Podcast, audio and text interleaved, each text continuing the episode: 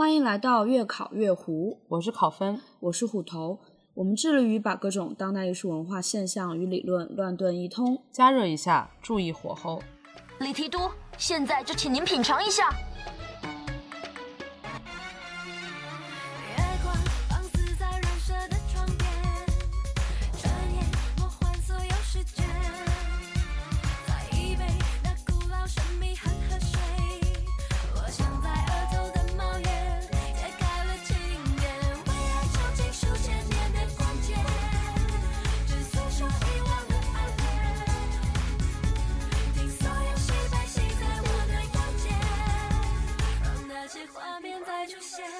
再回到从前。旋转跳跃，我闭着眼，真笑看不见。欢迎来到月考月胡，我是考分。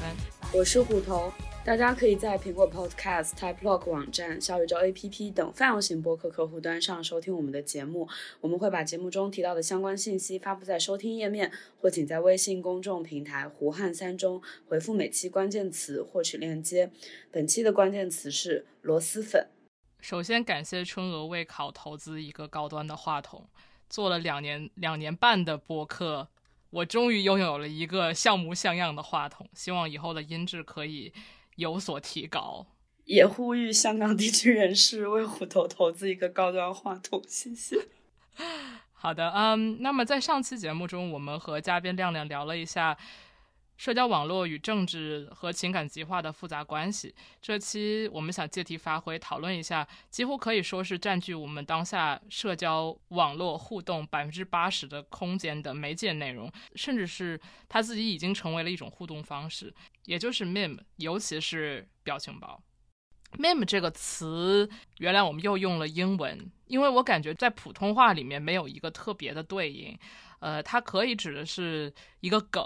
或者是表情包，然后台湾的音译就是迷音，但是这个迷音这个词好像普通话里面也不怎么讲，而且我觉得它还可以用来代表网络热门的一切。在 Wikipedia 的中文页面上，它的第一句话是 “meme 是通过模仿在人与人之间传播的思想、行为或者风格”，它通常是为了表达这个 meme 所代表的一些特定现象、主题或者意义。就这个这个这个定义听起来就很非常的模糊，非常模糊。其实我觉得它核心思想就是通过模仿这种方式传播的任何东西。嗯，然后这个模仿呢，其中可能表达了这个模仿者或者是发起者想要传达的某些意思吧。嗯，就是当我们在想说用 meme 这个词来先怎么说开始这个讨论的时候，就发现根据这个定义来说吧，其实其实 meme 它可以是有。很多形式的东西，它可以是图像，它可以是一个短语，它可以是一种行为，某一个流行的手势，或者它其实很多时候感觉它就像一种格式。它之所以会成为 meme，就在于它在人群之间，呃，因为被人们不断的模仿、改编，然后被广泛的传播，因此它成为了一种好像是一个风靡的现象。就是这个词语，就英文的那个 meme 这个词语的来源呢，就其实，呃，我们也是看了 Wikipedia 才知道，就其实是由一个，呃，应该算是生物学家叫 Richard Dawkins，然后他一九七六年的时候。他第一次提出了这个词，然后他其实是想把生物学中的一种演化繁衍的规则，然后他觉得就是 meme 可以指代 imitation 模仿这个东西从在文化领域的这个现象，对，就是然后他觉得他就。有点像是生物演化的这个现象在文化领域的一个对应的现象，就是有一个东西，然后它会，它可以不断的自我复制，然后在这个过程中演变，而且它是会随着环境发生变化。就像我们刚刚定义里面提到，就是一些梗啊、表情包啊，它在网络上的传播。它的意义会不断的被我们怎么说重新演绎，赋予更丰富的一一直在变化的含义。然后，但是这种传播让它成为了一个梗，就成为了一种文化现象，这个样子。嗯，对，我觉得这个来历还是挺有意思的，因为它给我感觉就 meme 就好像是细胞或者是一些嗯，我们当我们想到生物的一些单位的时候，可能 meme 对于我们来说就是一个文化的基本单位。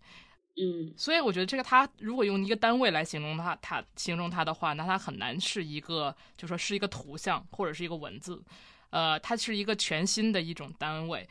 不知道呃，你有没有看过那个博物杂志的呃微博或者是 B 站？然后，然后有一个他们的亮那个小亮，就是特别喜欢鉴定各种生物嘛，他们的编辑部的人。然后，然后里边就有一个我觉得特别好玩的东西，就是水猴子。嗯就水猴子，它不是一个具体的视频，或者是一个具体的图像，或者是一个具体的水猴子这三个字，就它是一种概念，就好像经常出现，比如说人们拍到了视频，然后误认为这个是是水猴子这种传说中的生物，然后所以就水猴子变成了一个梗，比如说啊，那个小量的生物网络热门生物鉴定里面就会说啊，这是本本本周的水猴子之类的，它它实际上是一一团概念。就是包裹在其中，然后甚至比如说从这个网络热门生物鉴定里面，呃，这个鉴定视频鉴定生物的小亮本身也成为了一个梗，他他的脸或者他的一些表情，包括他和那个什么藏狐长得很像之类的，就这些，就是它变成了一团东西，嗯。然后这一团东西可能像是打包的，在网络上。在不同的场合会出现，会传播，对，它是很难说它是一个具体的词或者是什么。想到这个概念的来源的时候，我就想想到这个 Richard Dawkins 在是一九七六年就已经提出了，那个时候其实还没有呃互联网这种如此广泛使用的这这这个现象嘛。嗯、他就让我想到，就是 meme 这个东西其实是它的诞生是远早于互联网的。嗯、嗯在 Wikipedia 上面有一个举例，就是在二战期间非常随处可见的一个东西叫 Kilroy was here，就它是一个涂鸦。然后那个涂鸦呢，就是一个光头的大鼻子的男的扒着墙往外看，大概是一个这样的简笔画。我是第一次是在新奥尔良的国立二战博物馆里面看到这个东西，就是在那个博物馆的墙上非常随机的一个位置就出现了这么一个画，然后底下写着 Kilroy was here。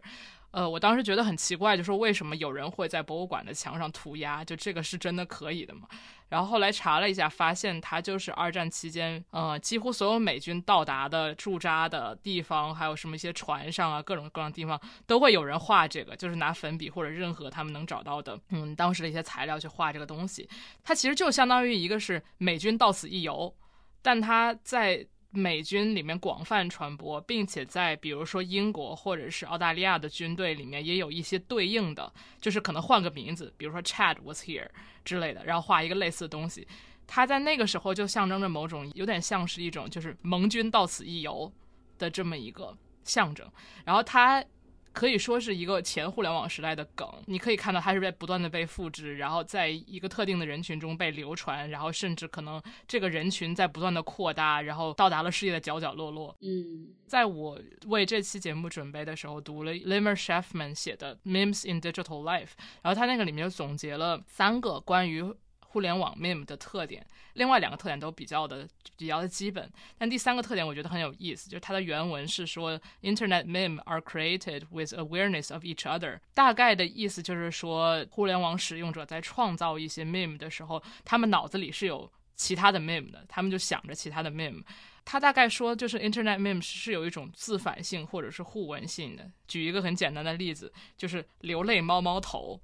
这个大家都知道，对吧？就是有一个流泪猫猫头，然后后来衍生出很多很多不同的流泪猫猫头，或者是流泪狗头之类的各种流泪动物头，然后所有的这些后来衍生出来的呃流泪动物头，他们首先这个创造者肯定都是看过流泪猫猫头，并且知道流泪猫猫头是一个流行的东西，然后他们在看到一些别的动物的呃照片或者是 GIF 的时候，他们就把它做成和流泪猫猫头类似的一个系列，嗯。呃，然后这个流泪猫猫头它的诞生肯定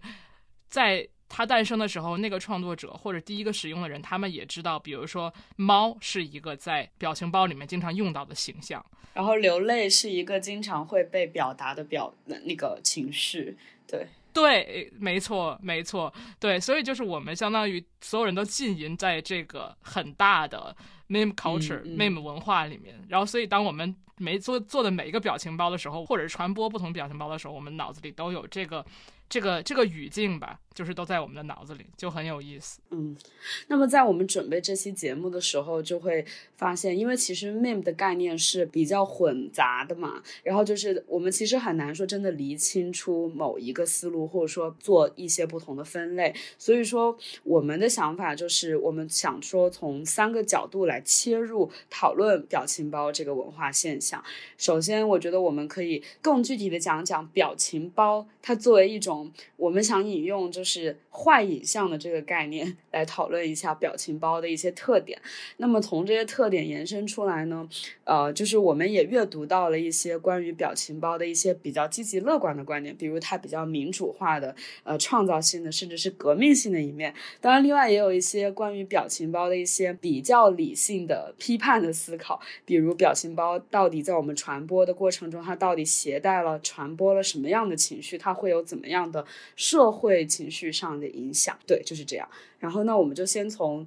我们先展开讲讲吧，就是怎么想引用幻影像的这个概念来介绍一下表情包。对，就是我们在大概两周年那一期下酒菜节目的时候，其中提到了就是我们自己节目音质特别差这一点。在提到音质很差的时候，我们呃做了一件自己最最喜欢做的事，就是把自己的缺点来理论化。然后那个时候就引用到了德国影像艺术家呃 Hido Starr 写的。呃，一篇文章叫《In Defense of the Poor Image》，也就是中文可以说大概翻译成“为坏影像辩护”。呃，这篇文章、嗯应该是他最有名的文章。对，而且就是非常推荐大家阅读一下，他的那个语言特别简单，但是特别特别有力。这个文章大概就是二零零九年就已经写成了，然后当时发在就是 eFlux 呃杂志上面嘛。嗯，他当时写这篇文章的时候，我觉得其实他并不是完全在讨论表情包或者是 meme 嗯的图像，这个背景可能还是比如说 DVD，还有一些就是比较小格式的这个影像，在互联网上流传的比较广的这个时期。就比如说，我们可以下载一些可能呃二五六 P 的电影，就是影像这个东西不再是一个被国家档案和完全的商业性质的东西所垄断的一个媒介，它开始通过互联网，通过一些小格式在网上传播，然后这种传播就可以给。各种各样的，比如说呃，普通人去再创作，去比如说混剪之类的，提供了一个可能性嘛。但是我觉得他这个文章应用到现在讨论表情包，或者是以表情包为例的那些非常低清的呃文件大小非常小的图像是非常合适的。他在这个文章的第一，他的第一句话就是说，坏图像就是 poor image 是一种动态的拷贝，就它是一个 copy，是一个拷贝，然后它永远在呃不断的变化。其实这个就非常表情包，而且它大概第二句话还是第三句话就提到说，这个 poor image 坏影像或者坏图像在复制中不断的劣化。就我们能够想象一个表情包，比如说一个一套熊猫头表情包，然后我们在不断的发，比如在微信上发，在微博上发，然后每一次发或者再创作，给它换新的文字的时候，它那个清晰度都越来越差。而且还有的时候还会有一些，比如说大家不同不同人的微微博 ID 都叠在底下，是那个水印叠在下对。对对对，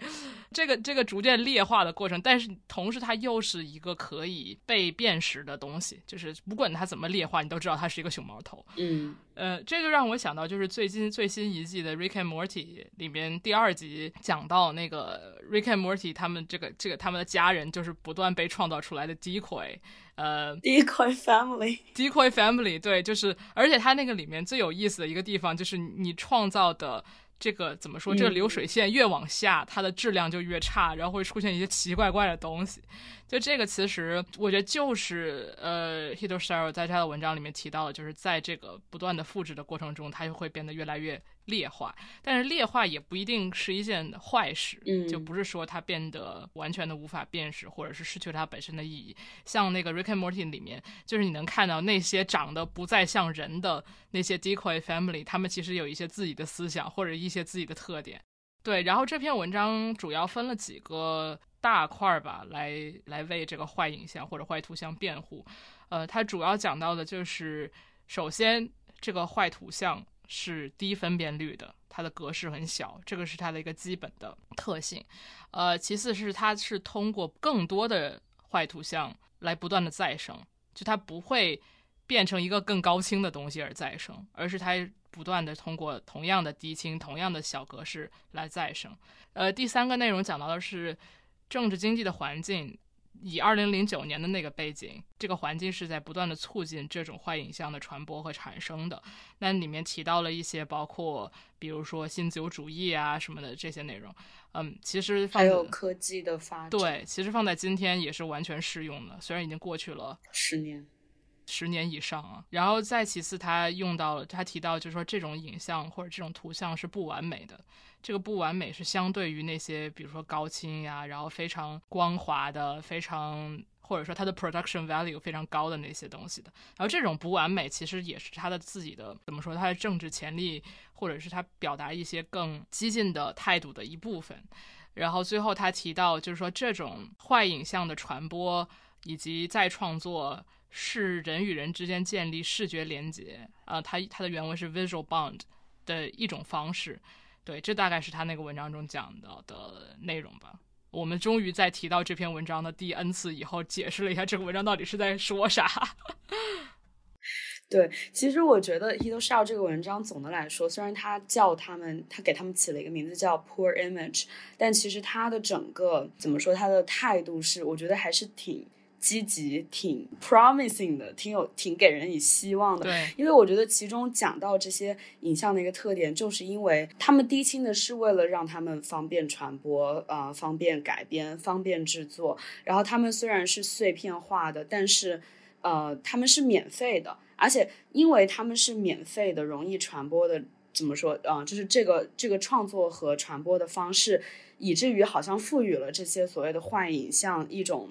嗯，革命性的力量吧，就是对抗一些已经固有的，比如说有版权的，或者是被掌握在，比如说，呃，政府权威或者是商业机构手上的一些这些图像，它作为一种资源，但现在它因为这些，嗯，比如说可能科学技术的发展。然后它得以让所有人都可以不仅享用它，还可以使用它、创作它。我忽然想到，其实把一个高清的有版权的图像做成表情包的过程，其实就是把它去商业化，并且变得易于传播的过程。我想到微博上很多人会发那些，比如说从国外的网站上买到的高清的明星的照片。就举个简单的例子，比如说呃 Ben Affleck 的狗仔照，这种照片是需要你购买的。就如果你不购买的话，上面就有很多很多水印，对吧？然后这些照片一般都会，嗯，就是非常大，然后非常清楚。但是如果你把比如说 Ben Affleck 一个一个怪表情截出来，然后只截他那个脸的那一部分，然后比如说配上文字，它就变得图像变得很小。然后你就可以就是把它到处传、到处用，把它做成各种各样不同的表情包。就是在这个过程中，这个本来的需要购买的高清的图片，它又变成了一个可以随意使用的一个，嗯，像你刚才提到的，可能有一些其他方面潜力的一个，我脱离了本来的本源的文本。嗯，就是过去的一两年里面吧，就我有读到两篇文章，然后其中一篇其实他在文中也引用了 Hito Shell 这个 poor image 的概念，然后那篇文章的角度我觉得挺有趣的，是一篇就是发表在 Art in America 上面，是以啊一个艺术史史学家叫 Arian Mergen 和一个也是一个做 podcast 的人叫 Mike Rugnetta，他们两个人的一个 Zoom call 的一个记录吧，然后他们其实比较的是。二十世纪的艺术运动，尤其是达达主义的挪用海报的这个现象，和互联网表情包的一个呼应的关系啊，反正那篇文章叫做 "Do memes belong to a Dadaist history of political collage"，就是说表情包吧，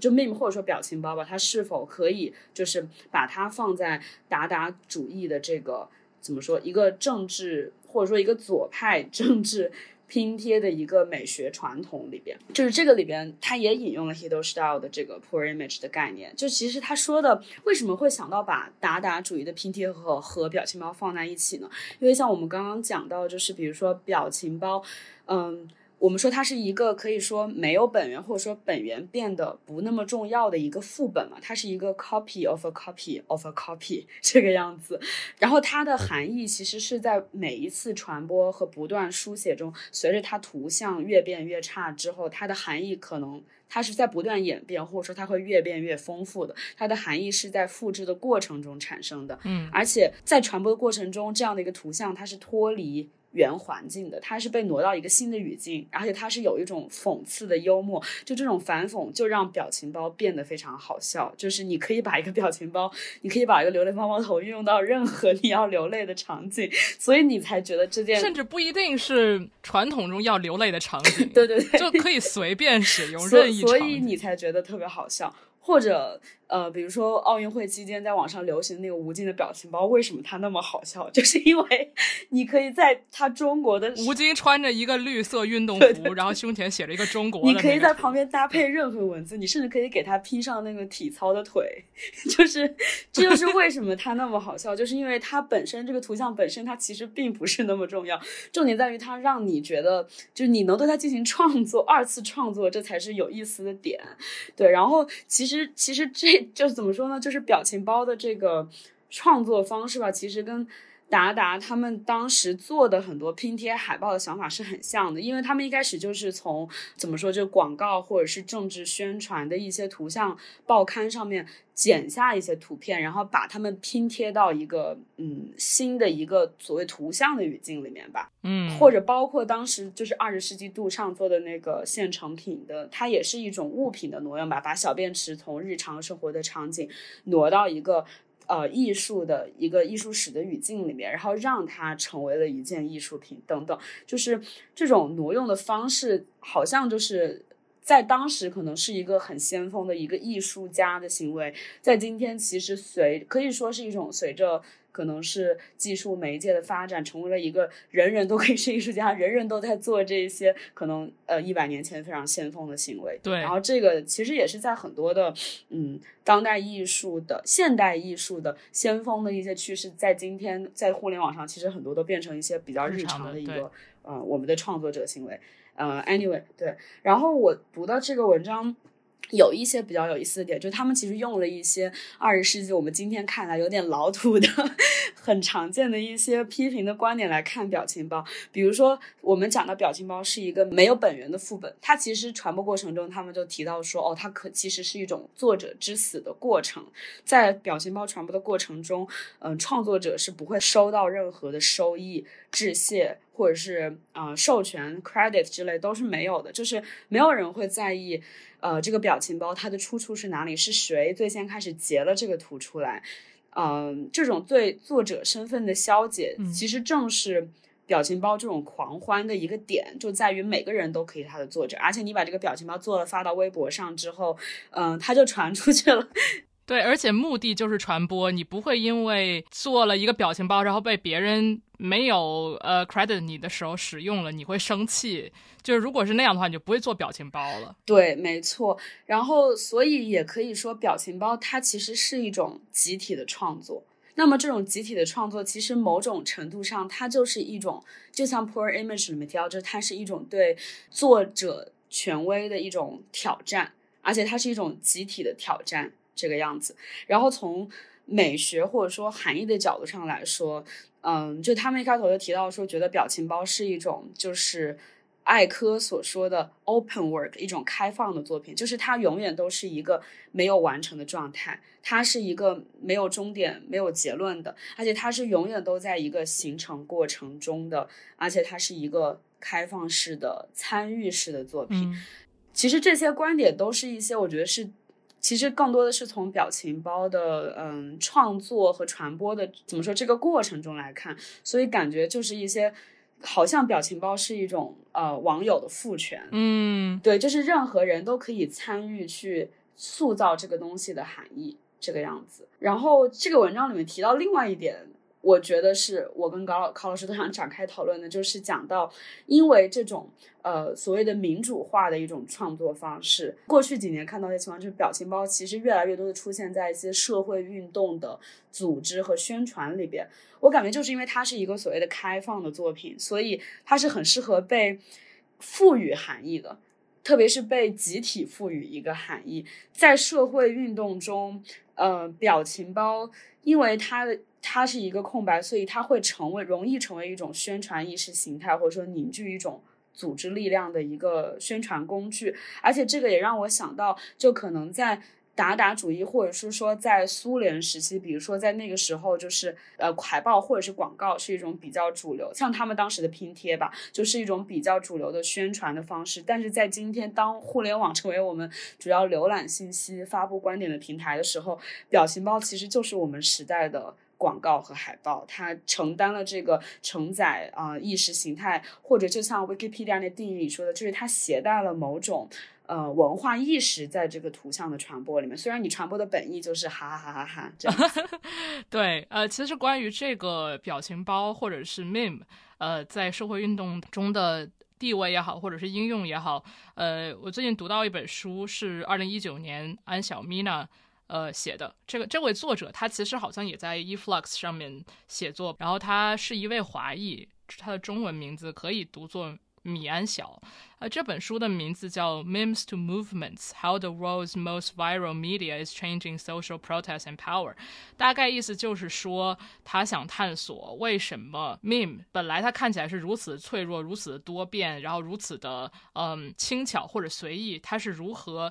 被用于探讨一些更严肃的社会话题以及呃社会动员中是如何使用这种东西的嘛？嗯，这个书是二零一九年出版的，然后我就是看它头几章的时候，就能明显感觉到写作大背景是大概二零一零年以后，在中国、美国以及其他的一些国家发生的一些重要的社会事件。里面就提到，比如说二零一四年，也就是 Black Lives Matter 这个词诞生的。当时的一些关于美国种族不平等的一些运动，然后还有包括当时香港发生的一些事情，然后还有就是一六年的美国大选，然后特朗普登台，就这些事情，就让我觉得啊，我们是生活在一个不断轮回的一个虚拟世界里面，因为它跟二零一九年、二零二零年这两年的世界发生的事情几乎是。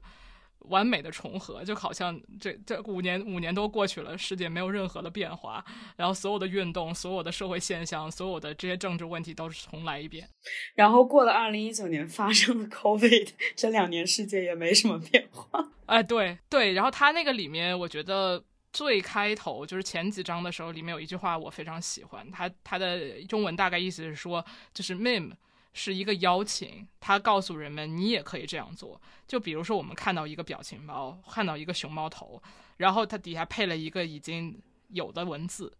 呃，如果你看到这个东西，你既可以把它转发，然后向别人表达一种同样的，就是我分享这个表情包里面传达的情绪，或者你可以把这个熊猫头重新制作一下，配上自己的文字。就这个东西是像一个像虎头刚才提到，它特别开放嘛，所以它是一个邀请性的东西。然后这个东西，我觉得在呃，无论是探讨一些社会话题，还是真的进行一些社会行动的时候，是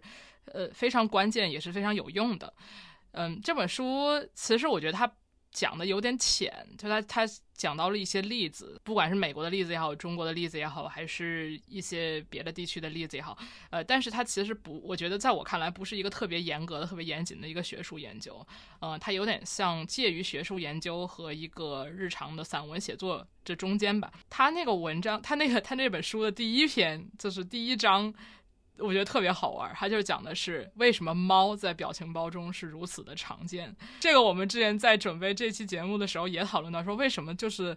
表情包里面不是小孩儿就是动物，然后动物里面尤其多的就是猫猫狗狗。然后这这这一篇里面，他提到一句我特别我个人特别深以为然的话，就是养狗是一种公共行为，养猫是一种私人行为。为什么养狗是公共的呢？因为狗你会带出去遛。然后狗有 dog park，就是在公园里面，它会单独辟出一块地方，专门专门给狗可以就是呃不牵绳，可以让他们玩儿。然后你遛狗出门的时候，你的邻居也好看跟你打招呼，或者是朋友，或者是什么，就是你会因为遛狗而认识很多人。在很多呃文化里面，尤其是我觉得西方文化吧，所谓的呃狗是一个就是永远是一个伟光正形象的一个动物，然后它有很多爱，它是一个特别。可爱的，然后特别忠实的陪伴，忠实的，而且呃，对，而且它是一个，就说这种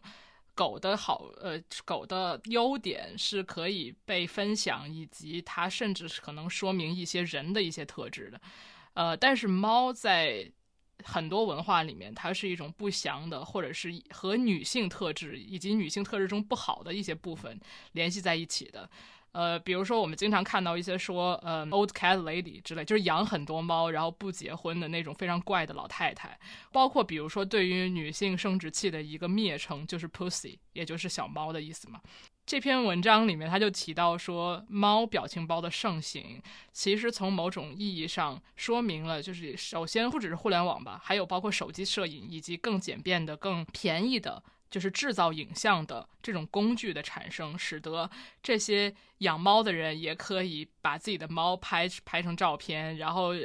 录视频，然后抛到网上，逐渐的把养猫这种行为或者与猫一起生活的这种。呃，行为变得也有点公开化，有点公共化了。它就是它可以分享，对对对，而不是说你养个猫你就自己天天在家，然后别人也看不到，然后你也不能因为猫可能跟别的邻居一起玩耍之类的。对，然后他还提到，就是说，嗯，猫在传统的中代表的一些负面东西，逐渐的被就是你分享和再创作一些猫的图像。给消解了，或者说这种呃负面的特质，在这个互联网时代以及在与互联网时代同时进行的，比如说一些性别也好、种族也好的一些新的话语里面，这种猫反而变得比狗更加的具有反叛色彩，或者是更加具有一些嗯多变的、更有再创作空间的一些特质。反正这是他这么说的，我觉得有一定的道理。我觉得一个很有代表性的，就是在特朗普任职的那那一天。呃，还有那几天吧，就是一呃一六一七年年初的时候，很多就是美国各地的女性，她们去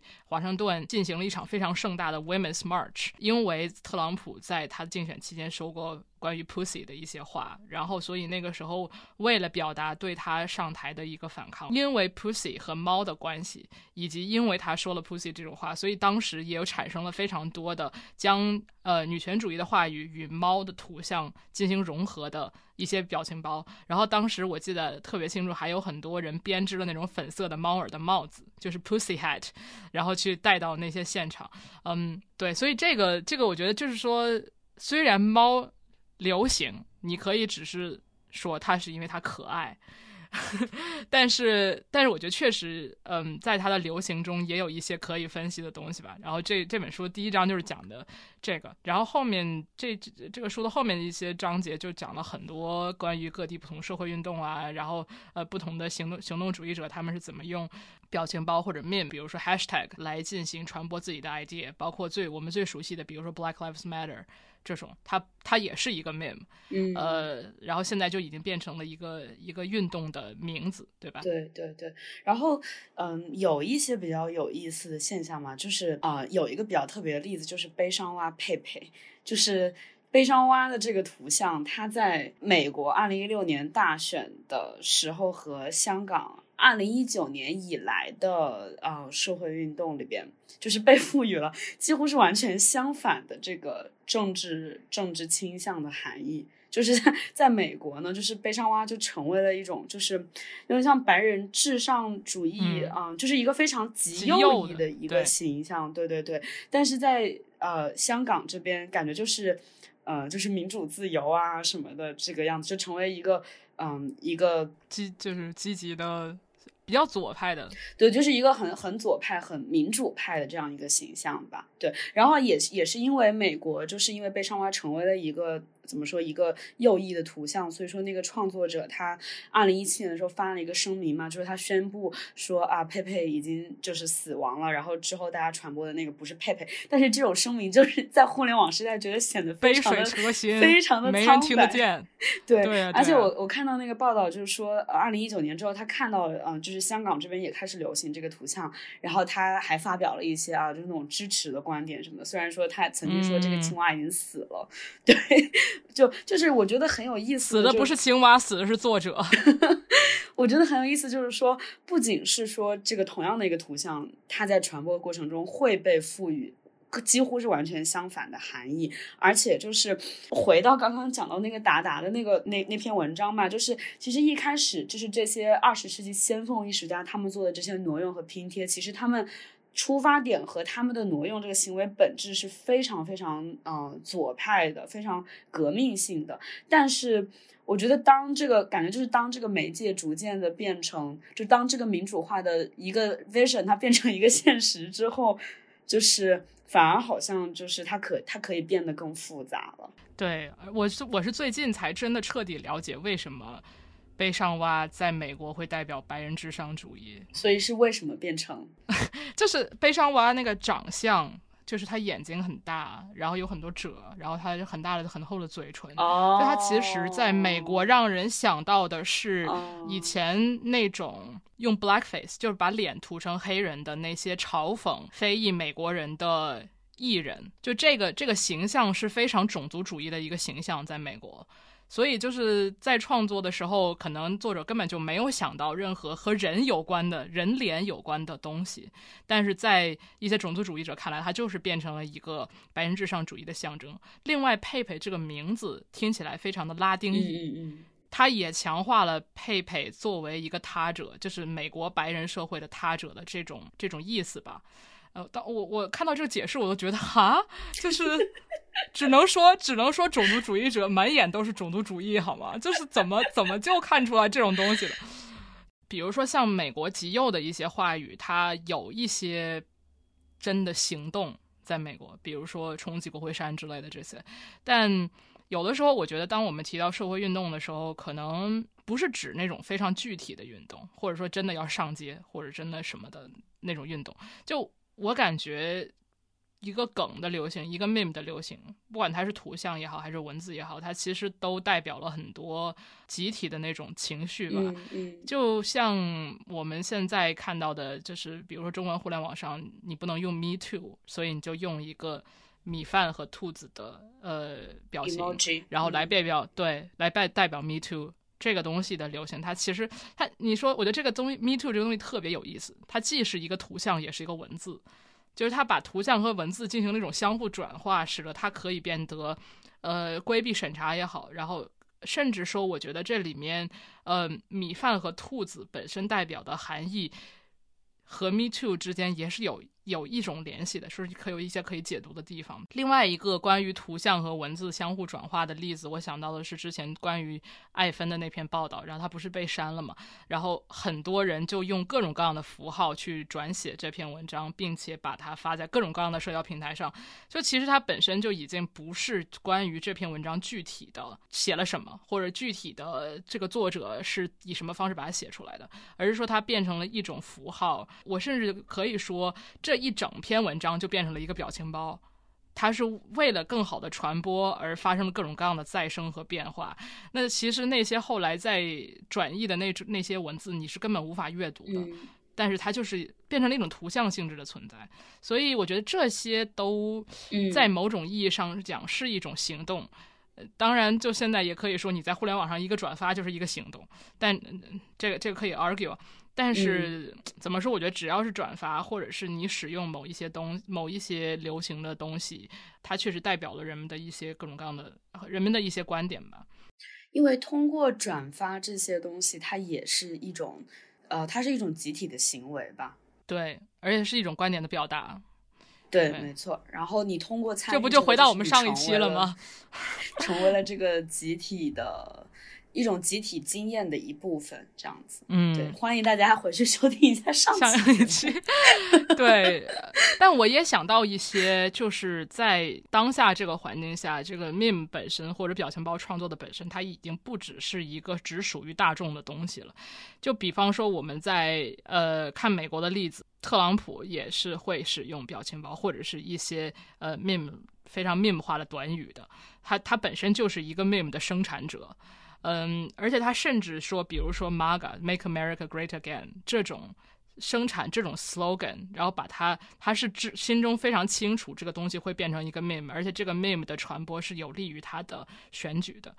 另外，我想到其实国内也有一些例子吧，或者说，我觉得在现在这个网络环境下，一些呃权威也好，官方也好，他其实也是想利用 meme 的传播来进行一些宣传，呃，或者是一些意识形态上的推广的嗯这个作用吧。嗯，我想到一个很有意思的例子，就是在之前啊、是共青团吗发的那个呃江山娇，就是这个虚拟的女性形象。然后当时其实我相信，任何官方账号他们在创造一个这样的虚拟，无论是呃拟人、拟物、兽化的这种形象的时候，它是一种创造一些，就是这个作为某种意识形态或者某种观念的代表的这个偶像，然后可以吸引更年轻年年轻网友进行一种呃粉圈化的行为的。它其实是有这绝对是有这种初衷的。嗯意图在的，对这种意图在的，他想要也要参与到，通过创造一个这样的形象，也要参与到这种流行文化中。但当时现实就是，大家网友们都用江山娇加一个反问句，或者加一个问句来抨击呃这种形象的创造吧。嗯、所以其实后来就是说，这个形象根本没有立起来，但是江山娇逗号这一句话就变成了，也变成了一个 meme。嗯，就是它也是用来表达一种网友与这种形象对抗的这种情感的。我觉得这其实，嗯，怎么说呢，就是属于，这就是我们现在的大众媒介的现实，就是无论哪一方都在用表情包来作为一种武器，或者是作为一种方式来交流、来沟通，或者来吵架。对，就是我，因为我觉得像江山娇，它的就是这个这个 projects 吧，就他一开始是一种嗯自上而下的一种赋予表情包含义的行为，但是他可能失败了，然后他反而被因为大家用这个反问句，这个反问句它成为了一种 meme，就是。就是自下而上的这种一个反问江山娇的 meme，它反而成为了一个就是真的更加流行的东西，对对对，对没错。然后你提到这个失败的江山娇，我就想到相对成功的吴京的那个图像，就是 我我这边说个题外话，就是就是当时奥运会期间是微博上面后来有人发了一个吴京那个表情，就是中国那个表情包的出处，就是我看了那个视频，真的就是 我也看了。我不知道为什么要截取这个画面出来，但是你就是 觉得非常好笑，就是因为他，我觉得就是它就是没有什么含义，就是被截了一帧出来。然后我觉得，我觉得其实在中国这表情包之前，其实吴京在网上有很多表情包都很流行嘛，就包括连我自己也非常爱用。然后 那个敬礼，对，那个敬礼我经常用，但是我有时候觉得，就是因为我用它，可能我觉得可能就是顶，就是像是有一种反讽的这种感觉在里面吧，对吧？就是感觉啊，战狼来了 这样子。但是我我有的时候也会想说，就是吴京的流行到底它背后的推动因素，或者说它会流行，它到底代表了一种怎么样的在今天呃中文互联网世界的一种情绪呢？它到底是就大家会用这个表情包，是因为呃肯定有一部分原因是我们支持民族主义，还是在消解民族主对，还是在消费它，因为我觉得一，但我觉得可能是两者都有。就另一方面，你当然用它是因为它那个截图很搞笑，就是也不知道为什么要穿一个中国的衣服在这里。但是另一方面也说明，就是大家觉得吴京的这个战狼形象，它是可以代表中国的，包括。他的警察装，人民警察的装扮，他这种男子气概的形象，然后他拍《战狼》这个系列，以及他在《战狼》这个电影宣传的时候，一系列那种嗯，让人就是值得深思的发言胡，言乱语。对，就是就是就是大家喜欢使用他，但另一方面，我觉得他的走红也代表了他这种形象树立的成功。我我感觉就是可能这两者皆有吧，就是他他吴京的表情包的流行肯定是跟战狼情绪这种所谓的就是被大家批评为小粉红的这个情绪的高涨是有关的，但是它也跟大家看这种情绪不爽，大家批评他，所以才使用他的呃这个情绪也是存在，而且两者可能是相互推动的。对，就是我觉得你使用吴京的表情包，并不一定代表你支持战狼，反而我觉得在我们不断的使用它的过程中，呃，是使他的形象战狼形象是吗？对，不不，一边是一方面是强化他的战狼形象，一另一方面他就变得越来越弱了。就比如说他的敬礼的那个，明明在电影中是一个可能非常严肃的场景，我都不知道他是在哪个电影里面或者哪个片段里面，它不是电影，是公益广告吧？我不知道。但是但是在他的原文本中，他一定是一个很严肃的，就是场合的。嗯，对对对，是一个爱国的形象，对吧？但当你把这个敬礼的形象用在各种各样的地方的时候，它就变得不那么重要了。就是他已经失去了他的严肃，失去他原本的意思。我相信吴京的敬礼表情，很少有人真的在微微信里面发的时候想是想达想表达爱国情绪的。对吧？但但这个其实就我觉得特别有意思，就是哪怕我们没有真的在非常有意识的去消解这个图像本身，我觉得它在不断的使用中，其实也有也产生了很多很多的这种含义上的变化也好，或者这个或者说我觉得这个含义变得越来越薄，越来越铺展开来。嗯嗯就像另一个我们之前聊的时候提到的例子，就是 Bernie Sanders 在那个呃 总统就职典礼上就戴着一个戴着一个连指手套，然后坐在那儿，就是一个小老头儿的那个形象。就我我我也在想，就是为什么这个东西会突然就流行开来了，或者说那一阵就在那个总统就职典礼那一段时间，就全网都是各种改图。对，而且就是其实你光看那个照片觉得没那么好笑，但直到就是你每点开的各种奇怪的图片里面都有他坐在椅子上，对，在重复中，它变得更越来越好笑了。对，这我在想，就是说，它其实也是从一个非常严肃的场合里面提取出来一个非常小的东西，然后把它不断的重复，在这种重复当中，它这个严肃的场合就变得越来越不重要了。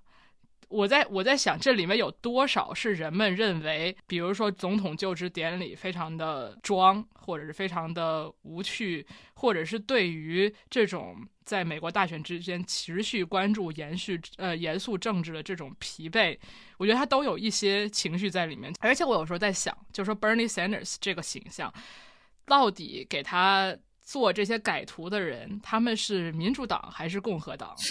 他们到底对于 Bernie Sanders 的败选以及对于拜登的当选是一种什么态度？我觉得这里面有很多值得玩味的东西。虽然他可能我们做这些改图可能只是为了搞，只是为了搞笑，但我觉得它的流行还是有一些其他的你可以强行解读的部分在里面。我就爱做阅读理解，我感觉我就是在做语，就是语文阅读理解。对，对，然后 我觉得这里可以过渡到就是我们想讲的第三部分，就这个话题越来越危险哈，就是。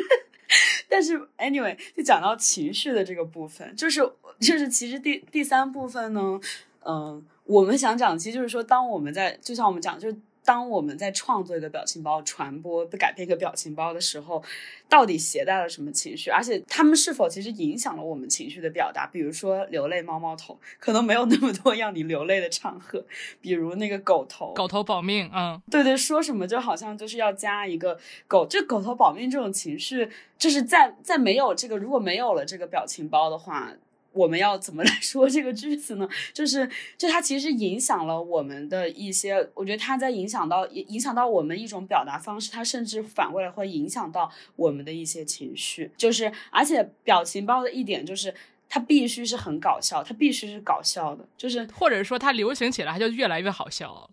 就也许它本身如果单独拿出来并不好笑，但是因为它你知道它是个表情包，你就越看越好笑。嗯，对对对对对，嗯。就是我觉得表情包像你说的，它是好笑的。其实它首先是因为 meme 这个东西本身是有一种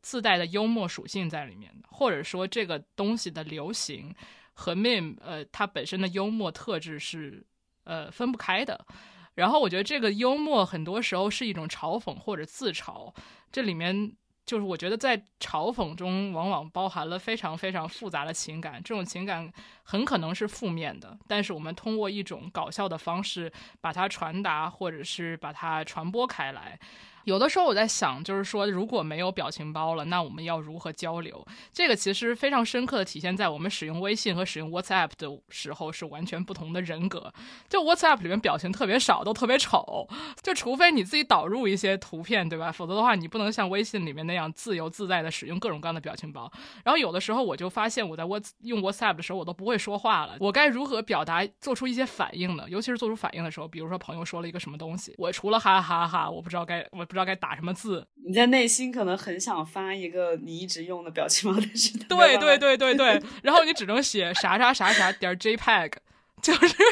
就是用文字代替表情。就是现在我们是如此习惯使用表情包交流，以至于我们都不知道如何来表达，用文字来表达一个复杂的情绪，同时被对方理解而没有冒犯性。就我觉得这个是比较对，这个是比较难的。而且其实表情包也经常渗透到文字里了，比如就是什么就写什么狗头保命啊，或者是猫猫流泪之类的。对对对，然后我觉得这个其实是表情包替代了我们用文字表达任何复杂的情感。嗯，就如果只是哈哈哈，其实还是很简单的。你写哈哈哈和发一个人大笑的表情可能没有什么区别，但是如果它是一种复杂的表情、复杂的含义，你现在我们就可能很难用一个口头的短简简短的表达来。表达这种复杂的含义，然后我就在想，就是说为什么我们在日常交流中会有这么多需要用表情包表达的复杂情感？一个东西是说，就是社交网络上现在有很多，或者说在我们使用社交网络的过程当中，或者是和别人交流的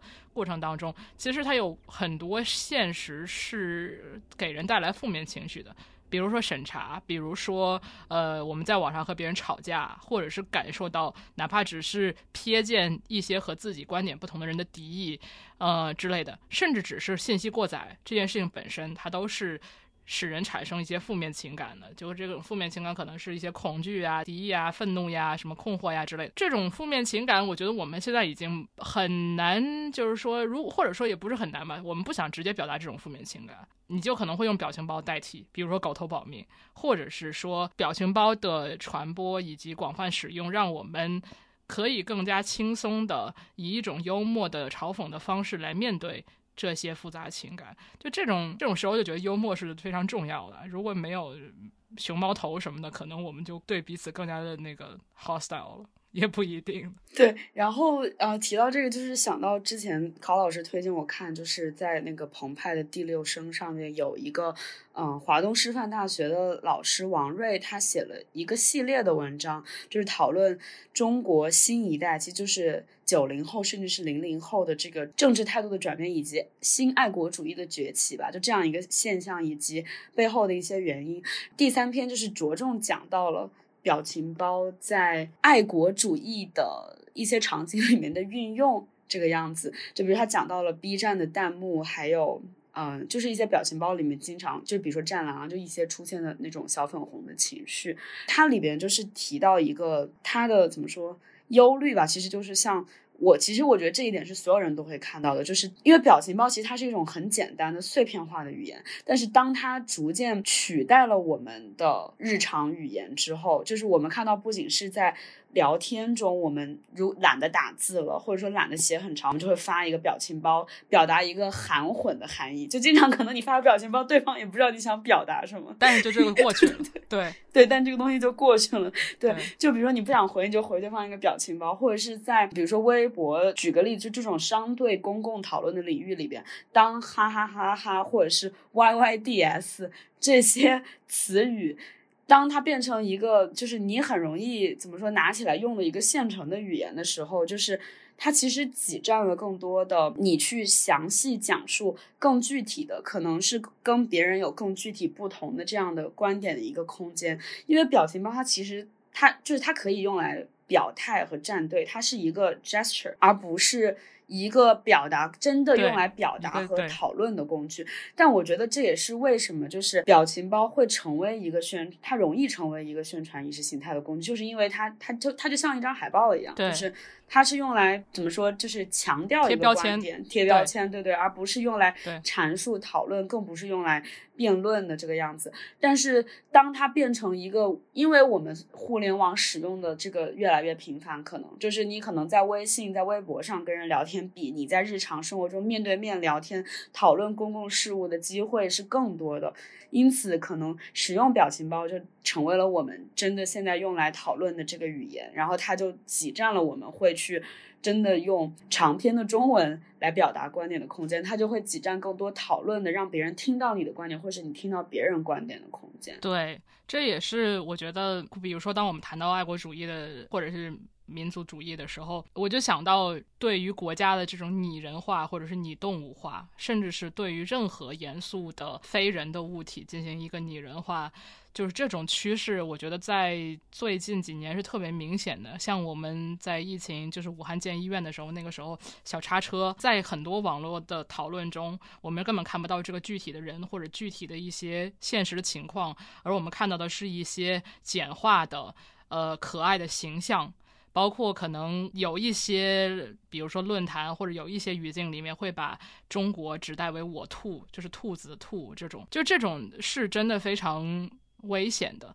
说到这个，我觉得最归根结底的是使用表情包或者使用一个 meme，它一定是一个集体的行为。如果没有人与你分享这个表情包，它就是一个或者是失败的这一系列的情感，对，它就是一个失败，它就无法无任何流行起来的表情包，它一定代表了某种集体情感或者集体记忆，因为它被大众所需要。再回到，就比如说刚刚我们提到的澎湃的那个英文名体第六声，他们每年都会做一个呃十大 meme 中的一年这样的总结。首先，这个 meme 他们指的是表情包、流行语，呃，就像我们开头说那个 meme 是一个非常含义广泛的词嘛混的，对含混的词，它不一定是一个具体的图像。他们每年做的这个总结里面，比如说二零二零年里面就包括打工人、内卷、后浪这些词，然后这些词我们有些是可以想到一些对应的图像或者是一系列的图像。就比如说在打工人最流行的时候，有一系列的那个关于打工的表情包。我记得有一个刷地的那个那个那个小狗，它其实都是像之前我说，它是一组像一团云一样的一个概念，一个 meme。然后里面包括了这些这些主要的关键词，比如说打工人。但我们非常，其实我觉得大家都非常清楚，打工人这个词的流行，它一定代表了一种社会现实，以及人们对于这种社会现实的情感。就是我觉得它背后也包括一系列，比如说“内卷”这个词的流行，还有大家这些年对“九九六”的讨论逐渐浮出水面。其实，就是也也讲到，就是这些年大家对啊、这个东西的意识和关注吧，对就是它越流行，就说明大家越来越意识到、关注到这个问题。就哪怕可能在每个使用者在使用的时候，他不一定真的就是说非常深思熟虑的思考过这个这个东西为什么为什么不对，或者为我的我的我和他的之间的关系到底是什么。但是这种流行，它一定代表了大家对于这种内卷也好，什么也好的一种情感。嗯，那这种情感，它也许是在使用这个流行语和表情包的时候，其实是使它变轻了，但同时也让它浮出水面了。就其实，在打工人最流行的时候，很多人会说啊，就是这个东西是在消解不同类型的所谓打工人之间的这个区别。白领的打工和比如说快递员的打工，它其实不一定是对，嗯不一定是同一个意义上的打工。就我们说的搬砖和真的搬砖对，不是不一回事儿。对的，对对，但是其实我觉得，就是这个是一方面，我非常我非常喜欢当时“打工人”这个词出来的时候，很多人都在反思关于工作工人这个这个状态的。嗯，不同的流行语在过去几年中的变化，比如说社畜也好，搬砖也好，这些都是这一个脉络里面的。呃，我非常喜欢这种总结。然后我觉得，也许并不是所有使用“打工人”这个词的时候，人们都有一个工人意意识。但这个词的浮出水面，会让很多人开始关注这个问题，开始思考这个问题的脉络，以及在中国的一些现状什么。这我觉得这是一个好事吧。而且我觉得，就好像比如说说社畜也好，搬砖也好，打工人也好，它其实代表着就是 meme 流行语、表情包这种东西的创作和产生，它永远不是一个固定的状态，它总是在变化的，而且它是不稳定的。嗯、我觉得这种不稳定其实是易于它的传播的，就是说，像之前说的，它是一个开放的作品，然后所有人都被邀请到参与这个东西的创作和传播中来。嗯，另一方面，我觉得它也代表了，就是说，现在我们的社会现实是非常多变的，然后是非常复杂的、非常浮动的，所以你只有用表情包或者是一个流行语这样的创作和传播都非常简单的工具，才能够去应对这种现实。嗯，刚刚提到打工人的这个这这这个命吧，我想我想到另外一个点，就是就是其实当就像我们说到，比如说我们所说的打工，就白领和比如说蓝领的打工其实是不一样的。然后我们说我们去搬砖了，其实我们说的搬砖和你真的去工地搬砖也是不一样的。但是其实使用这些表情包、流行语的，或者说我们在互联网上能看到的最活跃的、你最能看到的这个群体，其实他们反而不是你表情包里边指，就是你指的这些群体。就是我相信，比如说你坐在办公室的白领，你发这些说法的，就是你会在微博上面看到的发这些说法的人。里边就是肯定是坐办公室的人比搬砖的人是真的要多的，对对。之前想做表情包这个题目呢，就是是我那是多少年前？三年前，妈呀！就当时在读那个硕士的时候，很有意思，是有一节课上有一个延伸阅读，然后我当时读了就觉得，一直到今天我都觉得这篇文章给我很多启发，大受受震撼震撼。对，是嗯、a r i a Dean 他有篇文章叫做《Poor Meme, Rich Meme, Real Life》，他是二零一六年写的文章，然后这个文章的，我觉得他是。就是做表情包文化研究一个非常好的例子吧，可以这样说。然后他其实一句话概括一下这个很复杂的文章，他其实就是把互联网表情包流行的这种现象，或者说它作为一种挪用现象和黑人群体在呃所谓的西方世界吧，历历年来受到的一些呃社会文化上的一些遭遇。呃，把它联系起来，然后这种联系不是一种直接的因果联系的分析，而是像是一种呃两种平行的文化现象，但是它们中间其实又背背后又是有一些复杂的这个实际的社会社会因素的关联，这个样子。就比如我们刚刚提到的，就是比如说这是真的在那个工地里搬砖的这个群体，他们其实是这个 meme 的主体。但他们成为了，就他们搬砖的形象成为了一个我们使用表情包消费的这样的一个形象。然后就是比如说我们讲到为什么有很多小孩儿还有动物的表情包，还有什么海绵宝宝的表情包，还有包括我们所有人应该都用过一些什么黑人问号、黑人吃鸡翅的一些表情包。为什么往往是这些人他们作为表情包的主体？然后呃，其实然后他当时就是我们当时上课讨论到这个文章，讲到一个现象，就是比如说当你去谷歌搜 black meme，你会搜出来了很多黑人表情包，但是你搜 white meme，你搜出来的就是什么都有，它并不一定是 white people's meme 这个样子。就它可嗯能是有什么白雪公主啊，或者是白色的表情，白雪公主也是白人，但白雪公主是个卡卡通人物，就其实我想说，为什么小孩和动物会出现表情表情包？我觉得很有意思的就是说，因为他们是一个被异化的主体，因为嗯他们不是我们自己，所以我们把它当成一个像是一个玩笑，就是它可以嗯被赋予很多含义，把它，嗯、就是对它进行不断的解释和阐释，但。另一方面，就是我就刚刚讲到那个叉车的时候，我就想到，其实我们又很喜欢在这些表表情包里面附入一些我们自己的情感，比如说嗯把它们进行一个拟人化的形象，嗯或者把它赋予呃，不管是流泪啊，还是保命啊，就是这把我们自己想表达的情感赋予在里边。但是它这个形形象又是非常异化的，就是它不是。我觉得没有人会在自己的表情包上面加很多文字吧。虽然你可以，虽然所有人 现在都可以制作自己的表情包，可能你的朋友会在聚会上拍一张你很丑的照片，然后把它做成表情包发到你们的微信群里。但它不是你作为一个不有名的个体，它不是网络绝大多数群体的。你不会想对你不会公约数看到自己成为一个 phenomenon，对对对就是一个网络上 一个匿名的表情包出现在各个场所里面。就是表情包，它是被它的个体是被匿名化的，然后它里边。就是他讲到的，就是比如说怎么样表情包和黑人群体的际遇是有一些平行的关系。比如说这一点，就是他就觉得这个跟，首先就是黑人个体往往是匿名的，就是他们从小就会被教育，就是说啊，你要 behave yourself，就是你在公共场合你代表了整个黑人群体，你要你要有礼貌，你不能随地吐痰之类的，或者是说包括整个群体，他被异化，他被阐释他们是呃师生的一个状态，然后他们也无法掌握自己，甚至是自身流散的这个命运。就是他提到，其实这个表情包其实是一种这个图像的 diaspora 的现象，就是嗯图像的一是是是种流散。然后这个跟黑人群体客观上来说，这个移民群体他们在历史上的这些呃被殖民啊，然后流散啊，就是是非常像的。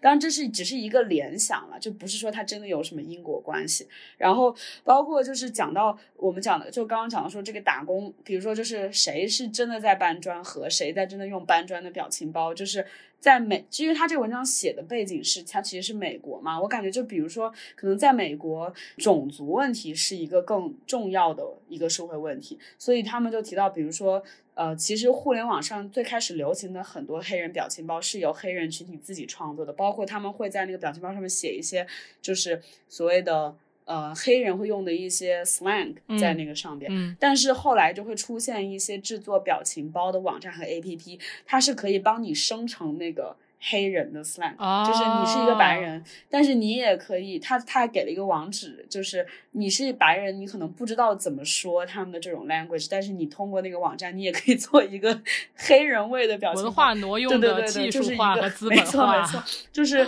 继黑人的各种什么音乐呀、艺术啊被挪用了之后，就是好像表情包是一种对黑人群体亚文化的一种新的挪用和剥削等等，就是。我觉我觉得他的这个视角其实还是就是因为这个这个这个问题还是挺欧美特别的吧，就在中国可能。我感觉虽然我们也会用黑人表情包，但是在中国不会，你不会觉得这是一个特别 offensive 的事情。虽然它其实是的，但是它其实是的 对，但是你你我自从意识到这个问题之后，再也不用黑人问号了。就对我，我觉得在中国可能想到这个表情包的消费，它可能有一些是关于我不知道，就是消费群体的吧。然后我觉得在中国跟表情包并行的文化现象不是种族问题，就是我能想到的，就是包括我们讲到这种比较幼稚化的语言。它也是，还有还有就是就是消费主义的盛，就各种网红网红产品的盛行，就是表情包，呃，什么 YYD 啊、绝绝子这种话，包括一些图像的流行，就是他们其实他们是一体的现象。就是比如说，当你去一个网红咖啡厅打卡的时候，这个店它是一个网红的点，然后它的装潢是一个可能白色的，用一个金属的像一个黑的椅子，然后 对吧？就是然后它的咖啡可能是那种什么，是那种叫什么。什么太阳蛋的那个拿铁，呃，我不知道，whatever，就各种网红食物。然后你的拍照姿势，比如说很多就是你会做一个指甲，然后就把那个奶茶的瓶子举着，或者是坐在咖啡厅的后边是那个 logo，对对对，某个角落，然后就摆一个什么样的姿势。然后当你发布这些所有这些，就是这些现实生活中这个空间设计啊、食物啊各个方面，当然后你再用这个姿势拍一个照，然后当你要发布在社交平台上的时候，你会配的文字就什么啊神仙奶茶，然后说呃什么。对绝绝子。对我算了，我不会说这种话，但是就是它的它的句式、它的语法都是一样的，甚至你 P 图的滤包括它的拍照的对，然后如果是做视频的话，可能就是你讲述，就是大家会看到很多小红书或者抖音上的视频，它是有一个像是一个固定的模板的嘛，就它会用一些流行的那几个字体，然后会用一个比较可能变体的声音这个样子。然后就所有的这些，它就像是一套范式，就这些东西它其实都是一种 meme，但是它们的产生和你你把吴京的一个视频截出来做成表情包传到网上，它并不完，就他们的他们的起因并不完全一样，但他们的现象是平行的，他们的传播逻辑和路径是一样的。因为说到底，就像我说的，就是当我们我们所有的表达，大部分的表达都是在互联网上完成的，那它就很大程度上依托于你是用什么来发出你的声音，就是你用哪个平台，不，你是用小红书还是用抖音还是用 B 站发弹幕来表达，就是就是来来表达你的情情绪和观点吧。然后包括你也会在视频、图像里边。文字里面用到这些所谓的表情包的一些转换等等，就是他们最后 mix 成了，他们成了混杂成了一个现象，因为他们最后说到底，他们都是为了在互联网上能有更多的传播，所以他们呈现出了相似的形态，虽然他们的出发点是不一样的。对，是的，就是我觉得我同意你说，就好像我们现在拍照也好，呃，写一些文字也好，首先，首先你举到的例子就是所有这些东西都是关于消费的，你去买了一个什么东西，去了一个什么地方。因为我。觉得消费在中国这些年就是是一个显学，真的显学，对，而且就是当你这种消费，无论你是为了带货，还是只是为了在朋友圈去晒一下，它都是为了传播，都是为了让别人更好的一眼的就能识别你这个东西的目的，嗯，以及它的消费属性。当当你的目的是这个的时候，那你就是为了更好的把这个图像传播出去。它就像它就像表情包一样，比如说我们看到一个熊猫头，熊猫头就是一个范式，然后它它是非常显而易见的，它到底到底代表了什么，表达了什么含义，呃，然后它与它相关的一些语境到底是什么。所以就是确实就是当你这个。传播为这个东西的创这个媒介创造出来第一目的的时候，他们都变成一个非常格式化的，而且非常简化的东西。呃，我们是不是这这期可以就结束了？感觉已经讲了好久。那我们结束暴力结尾。呃，暴力结尾我你真的就要最后引用一下那个 Hito Sheryl 在 Poor Image 里面，呃，他的最后一段话，我觉得其实非常。有效的总结了，非常的 powerful，非常的有力量，而且非常有效的总结了，就是这种坏影像，呃，无论是 meme 还是表情包，还是我们说的一些截取出来的电影片段也好，这些东西，嗯，在我们当下环境的一个性质吧。因为这篇文章好像在简体中文世界没有翻译，所以这个话大家就听听，是一个非常粗略的翻译。嗯，若影像不再是关于真实。